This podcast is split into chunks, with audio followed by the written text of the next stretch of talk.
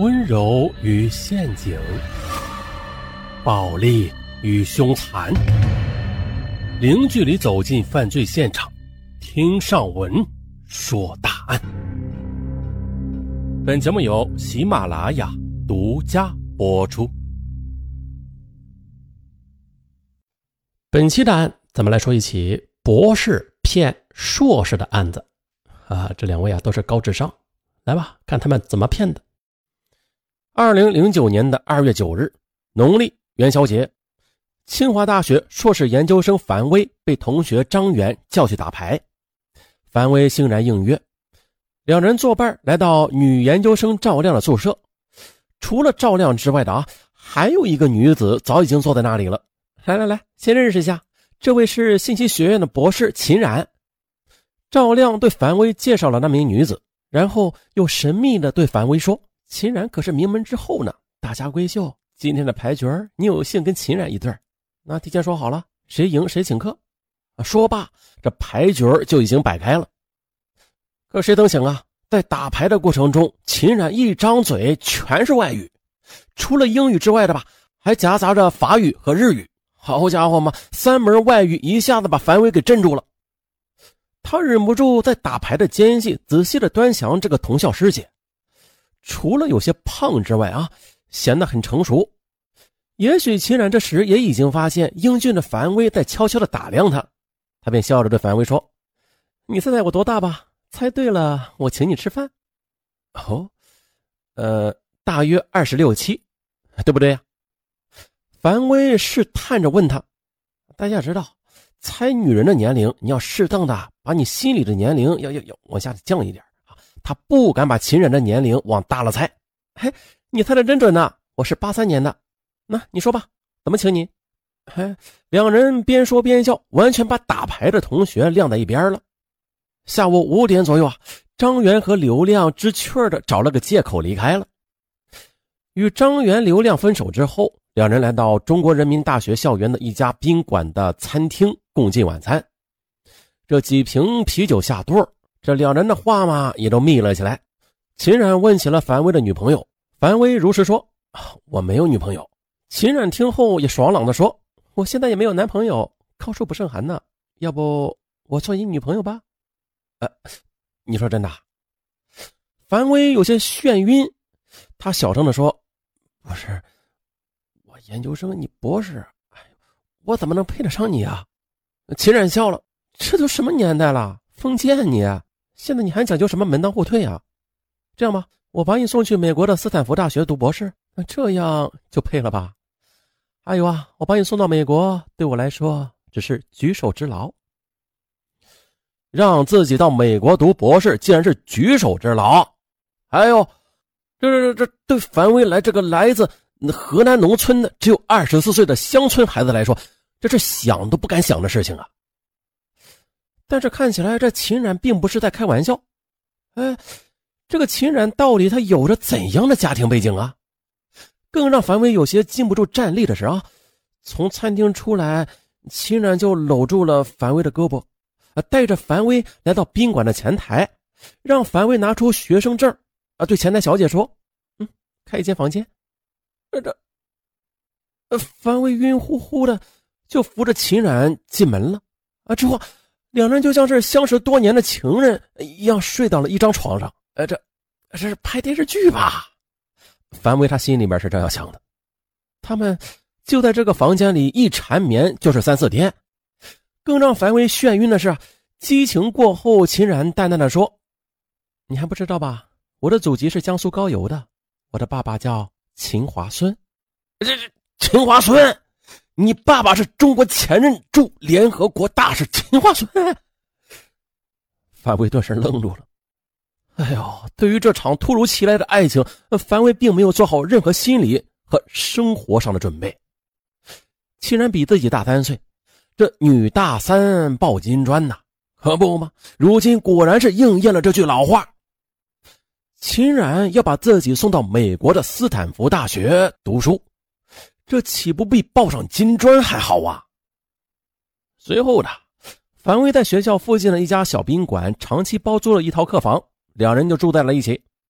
同居之后，两人的生活开销嘛，就使得他们开始捉襟见肘了。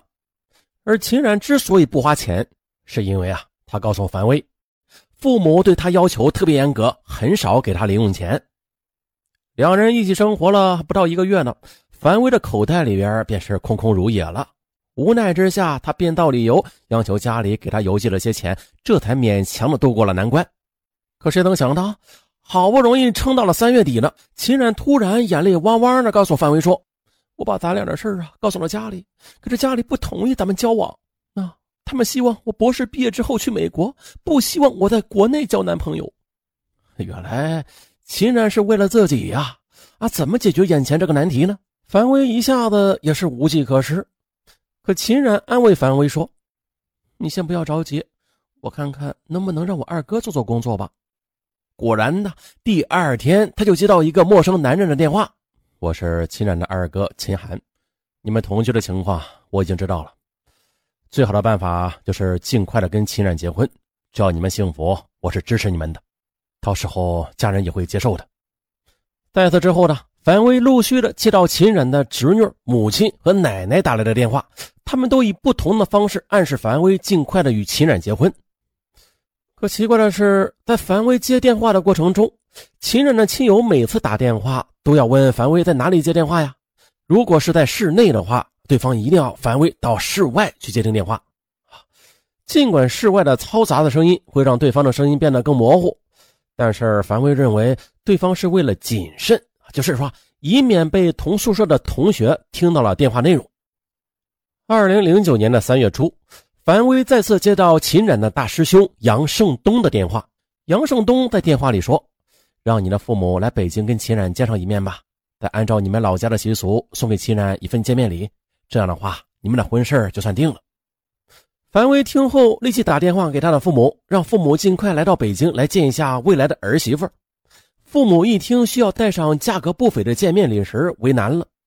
反为他哀求母亲说：“我知道家里的情况。”那咱们总得拿得出手啊！秦冉他说过的，研究生毕业之后就把我搬到美国去，那这关乎我一辈子的命运呢。将来我会加倍报答你们的。听儿子这样说，两位老人是终于凑齐了一万块钱，急匆匆的赶到北京，交给了秦冉。为了自己的美国梦，他觉得让父母受点委屈也是值得的。可是令樊威意想不到的是，接下来秦冉又突然的怀孕了。当秦冉的师兄杨胜东打电话将这个意外的消息告诉樊威时，他一下子不知所措了。还是杨胜东经验老道，他连忙安慰樊威：“怎么说你呢？这样吧，你到药店买点堕胎药。这秦冉爱上您这穷小子，也是他自找的。”樊威怀着愧疚赶到药店买了一盒堕胎药，交给了秦冉。成功流产之后，秦冉对樊威说：“这辈子我是第一次为一个男人打胎，你要对我负责，我们赶紧结婚吧。”这两人相识仅仅两个月就要结婚，哎呀，樊威他这有些迟疑的。没过几天了，樊威又接到秦冉父亲秦华孙的电话，秦华孙电话里催促他们结婚，并且答应婚后把他送到美国留学。一听能去美国留学，樊威很兴奋。他跟秦冉再次商议结婚。秦冉说：“你赶紧把这个好消息告诉你的同学，我们搞一个聚会，大家一起庆祝一番。”于是，二零零九年五月初，樊威邀请了他的同学在北京大宴宾友，宣布了他与秦冉的婚事这宴会收到礼金一点一万元，花销两千多元。当然了。剩下的这些钱嘛，全都进入了秦冉的钱包。之后呢，秦冉说：“嗯，咱们趁你毕业前结婚好不好？这样的话，我们就可以双双出国了。还有，结婚仪式最好是在你老家举行。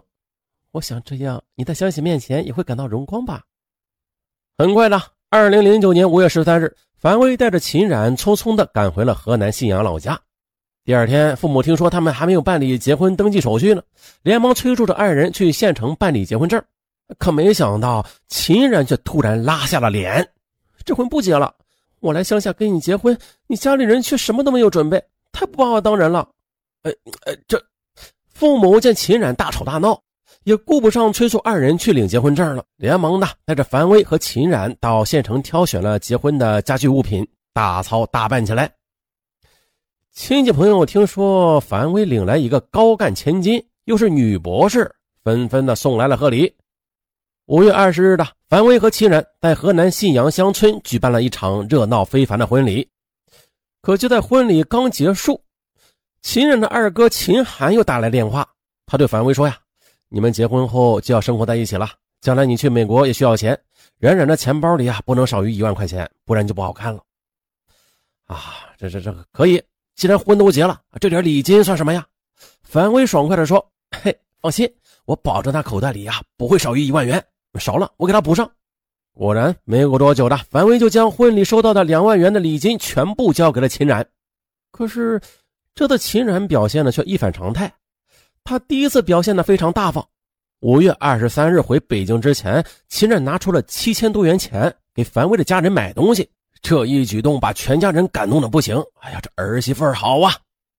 办完婚礼之后的两人匆匆回京了。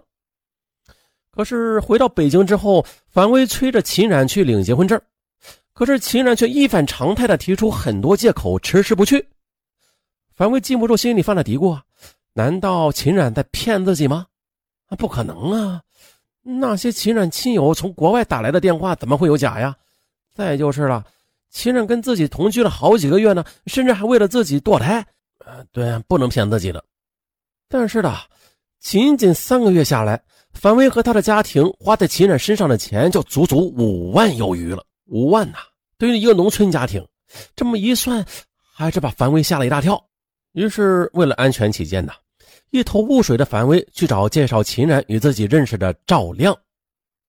赵亮此时才告诉樊威说：“我是在二零零七年七月在清华大学校门的附近认识秦冉的。他当时自称是中国驻联合国前任大使秦华孙的女儿。我们相互留了电话。在二月九日那天，秦冉让我约几个同学来玩，然后我就叫上了张元和你前来打牌嘛。啊，对了，我想起来了，秦冉说他是信息学院罗教授的学生。”于是他们找到了罗教授，罗教授也是一头雾水，他的学生中根本没有一个什么秦华孙的女儿啊！他们一听就紧张了，他们查阅学生信息，在整个清华大学根本就没有叫秦冉的女生。哎呀，上当了！此时樊威才大呼上当啊！二零零九年五月二十四日，樊威悄悄的到当地派出所报了警。然后打电话约秦冉，再到他们长期开房居住的宾馆见面。这樊威敲开秦冉的房门之后，扭头就走了。他再也不想看到这个女人了。走进房间的是两位警察，他们从秦冉的钱包里起获人民币一万一千四百元，并且发还给了樊威。至此的秦冉的真实身份这才被警方给揭穿。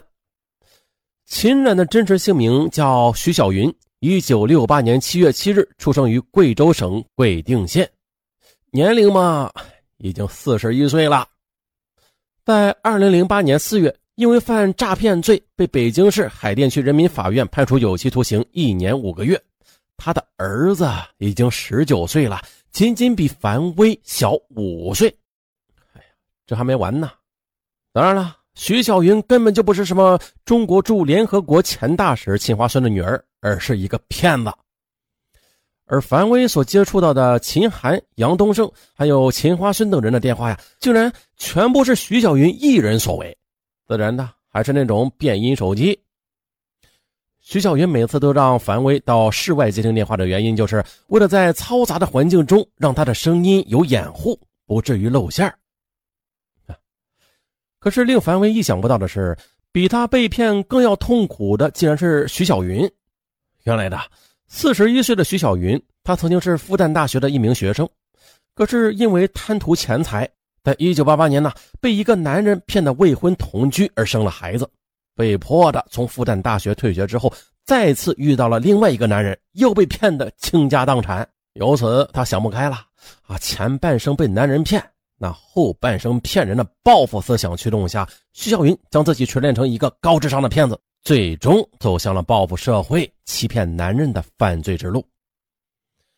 二零零九年十二月一日，徐小云被北京市海淀区法院以诈骗罪一审判处有期徒刑两年。啊，好，本案到这儿就结束了。骗婚呀，一直有，从古至今，并且呢，骗子的花样也是越来越多，让人防不胜防。并且呢，这被骗者与学历高低也没有关系。比如，就像本案中的樊威啊，他是研究生。其实，骗子抓住的就是你的软肋。他知道樊威想要的是什么，所以就以出国留学为引，哎，把樊威就牢牢的控制住了啊！这就是骗子常用的手段，对症下药。希望听到此案的听友啊，以此为戒，防范于未然。拜拜。